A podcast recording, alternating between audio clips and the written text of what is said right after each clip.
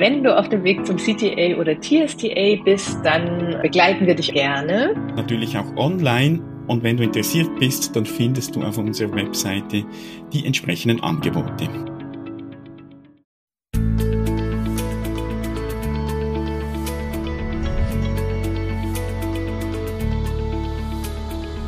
Transaktionsanalyse fürs Ohr. Der Podcast von Christine Nierlich und Jörg Bolliger. Herzlich willkommen.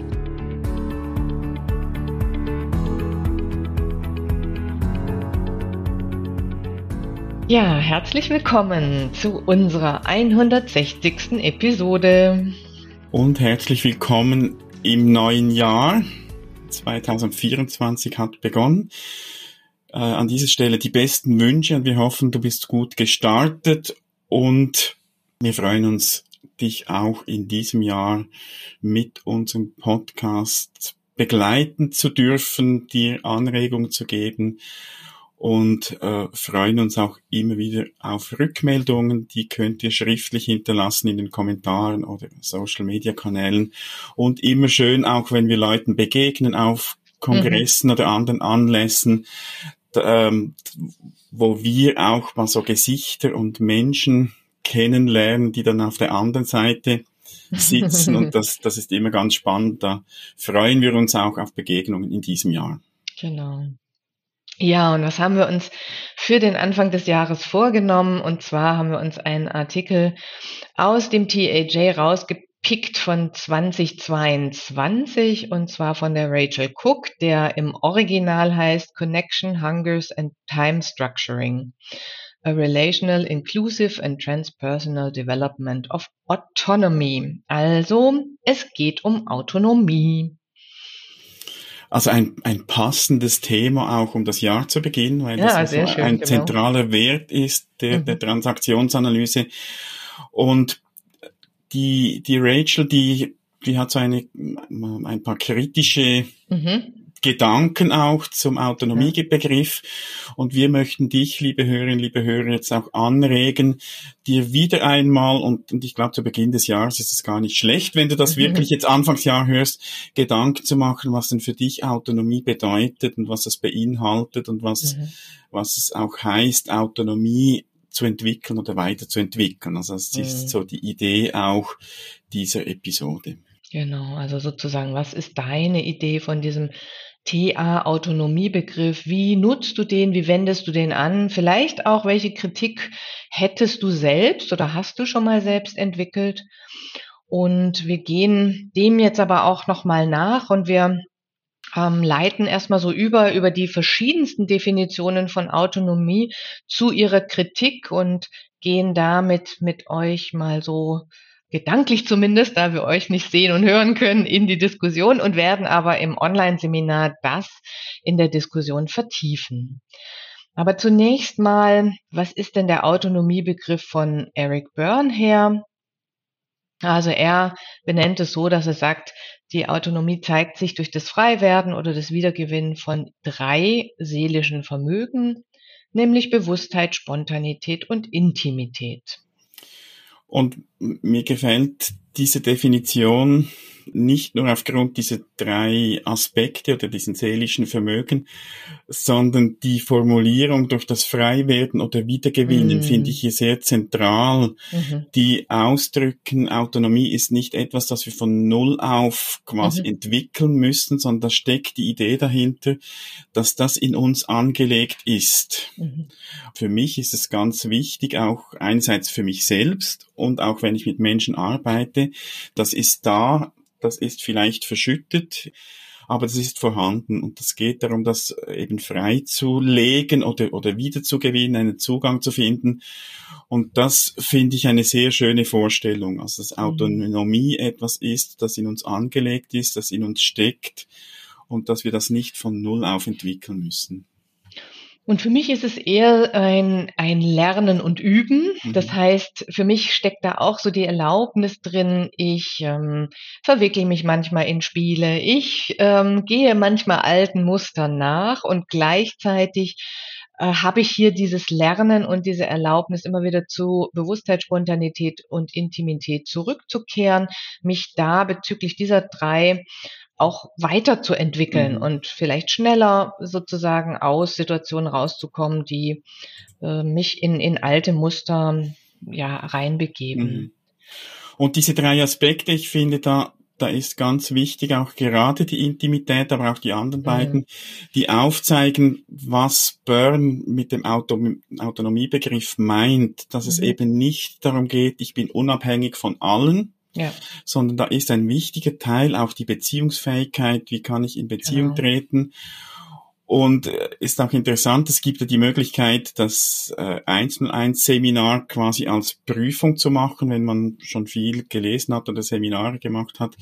Und da ist die letzte Frage, geht es um Autonomie und da geht es darum, äh, beschreibe Beispiele, mhm. wie sich der Unterschied zeigt zwischen Unabhängigkeit und Autonomie. Mhm. Und da kommt es dann zum Ausdruck, dass mit Autonomie eben nicht gemeint ist, mhm. ich, ich löse mich von allem, sondern im Gegenteil, ich bin bereit, mich auch auf andere einzulassen. Mhm. Mhm womit wir fast äh, schon bei, der, bei der Überleitung zur Kritik wären, aber wir nehmen noch mal ein paar mh, hm, Definitionen dazu, denn Claude Steiner beschreibt es als Skriptfreiheit, Stuart Joins als Fühlen, Denken und Verhalten auf das Hier und Jetzt bezogen, Tudor das Leben im integrierenden Erwachsenen-Ich, und Mellor ergänzt Integrität. Also das Ganze einfach mal nur, um euch, wie gesagt, auch nochmal anzuregen, zu sagen, wie nehme ich den Begriff wahr, wie nutze ich den Begriff und wie hat sich dieser Begriff auch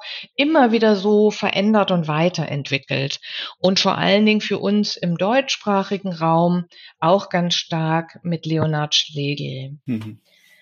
Jetzt sind wir aber schon, wie Jörg gerade die Überleitung gemacht hat, zu dem, äh, zu der Idee bei Rachel Cook, nämlich die sagt, und Achtung, Achtung, jetzt kommt ein knalliger Satz, das Autonomiekonzept bietet egozentrische, westliche und potenziell unterdrückende Ideale.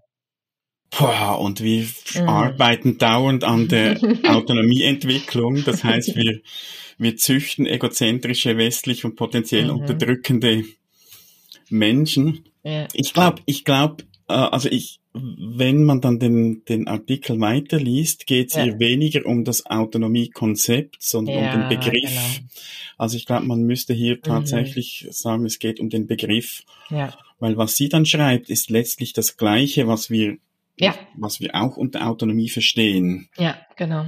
Also es ist ganz spannend, dass sozusagen dieser Artikel wirklich knallig, knackig und ähm, sehr kritisch beginnt und eigentlich dann wie so ein, die Katze beißt sich in den eigenen Schwanz zurück, sich führt und immer wieder diese drei Vermögen auch von mhm. Mhm. eigentlich nutzt, um diese äh, Kritik wie zu entkräften. Ja weil der erste Punkt egozentrisch heißt für sie äh, Selbstbezogenheit, ja, Autarkie, Individualisierung, das, was du jetzt gerade gesagt hast, ne, das mit so einer Unabhängigkeit, darum geht's ja aber gar mhm. nicht.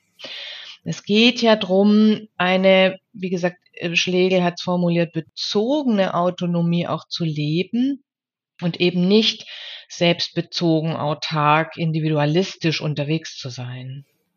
Und ich glaube, also da gebe ich ihr schon recht, es braucht eine Erklärung, gerade jetzt, wenn, mm. wenn mhm. jemand noch nichts von TA weiß, es braucht mm. eine Erklärung, was wir verstehen unter Autonomie. Ja. Weil wenn ich jetzt das nur als Wort höre, könnte ich ja tatsächlich sagen, mm. Autonomie heißt Unabhängigkeit, das heißt, ja. ich löse mich von allen, ich bin eigenständig, brauche keine anderen Menschen. Dann stimmt's, dann, dann hat sie mit ihrer Kritik auch recht wenn wir den Begriff einfach so im luftleeren Raum stehen lassen und nichts dazu sagen, was wir darunter mhm. verstehen. Mhm. Genau, und ich würde da nochmal aufgreifen, was ich vorhin gesagt habe. Also es geht ja darum, aus diesen Mustern, die mich selbst behindern, auszusteigen. Und die sind immer damit verbunden mit einer Bezogenheit, ja. Nämlich, wo habe ich denn diese Muster gelernt? Irgendwann waren die mal sinnvoll.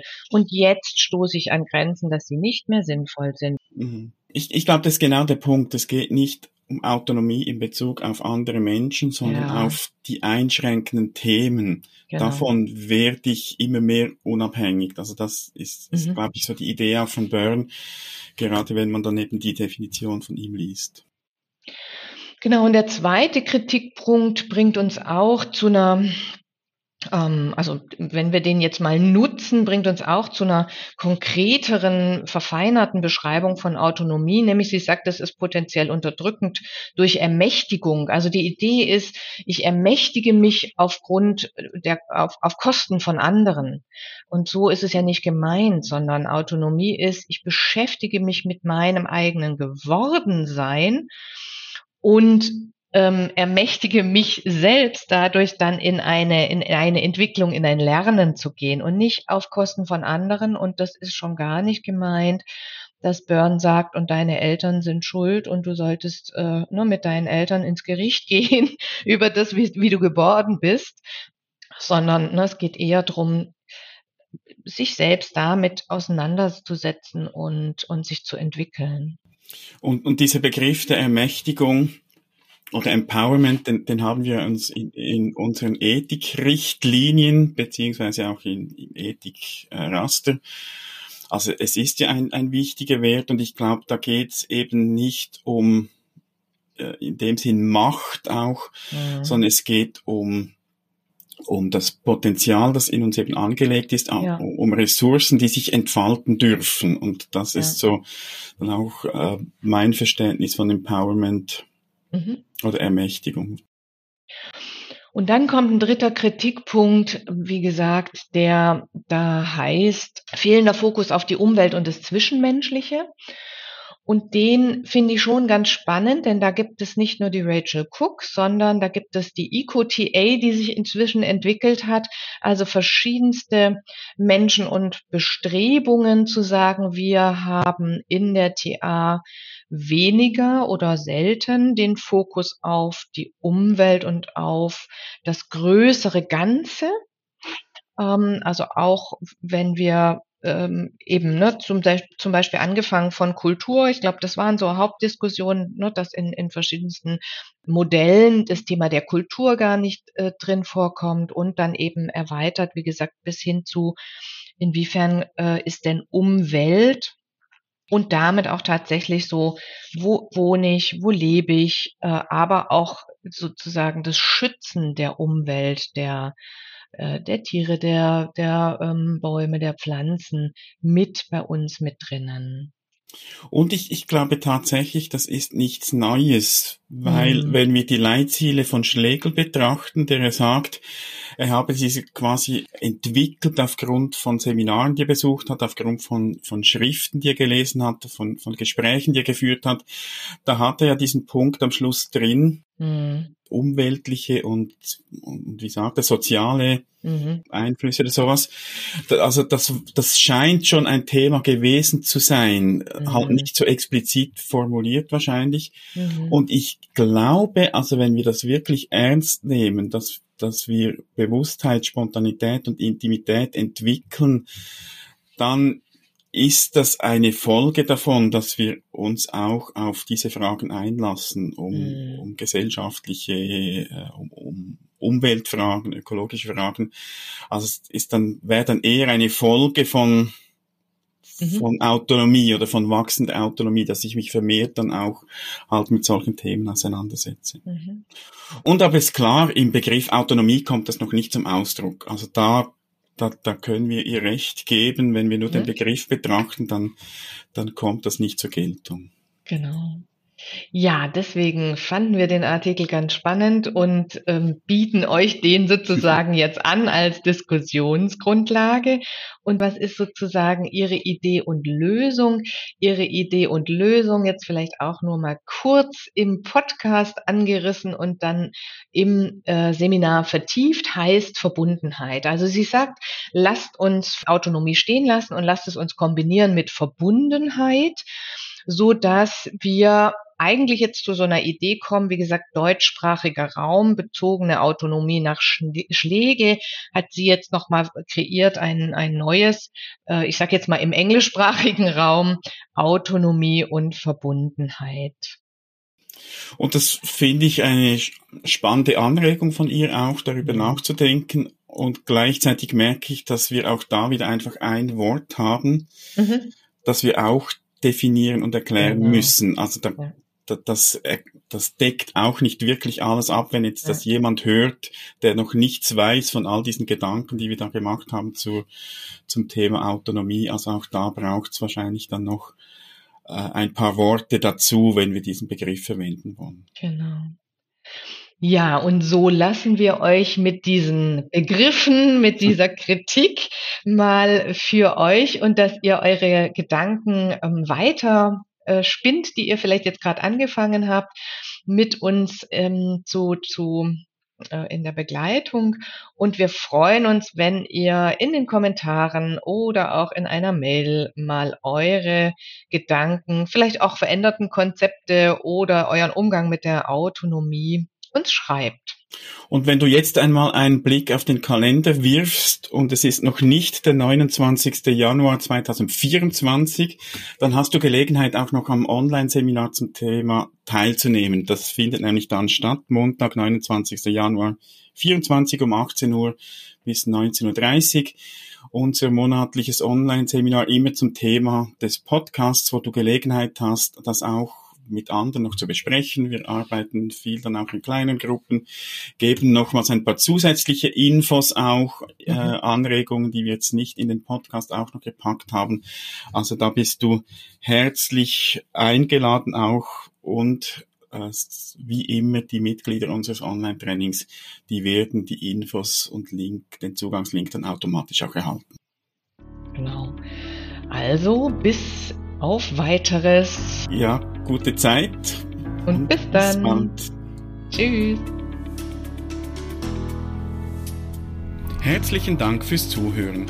Falls du dich weiter mit diesem oder anderen Themen der Transaktionsanalyse beschäftigen und tiefer darin eintauchen möchtest, findest du auf unserer Webseite transaktionsanalyse.online verschiedene Möglichkeiten, wie du das tun kannst. Und wir freuen uns auch, wenn du uns und unseren Podcast weiterempfiehlst. Vielen Dank auch dafür.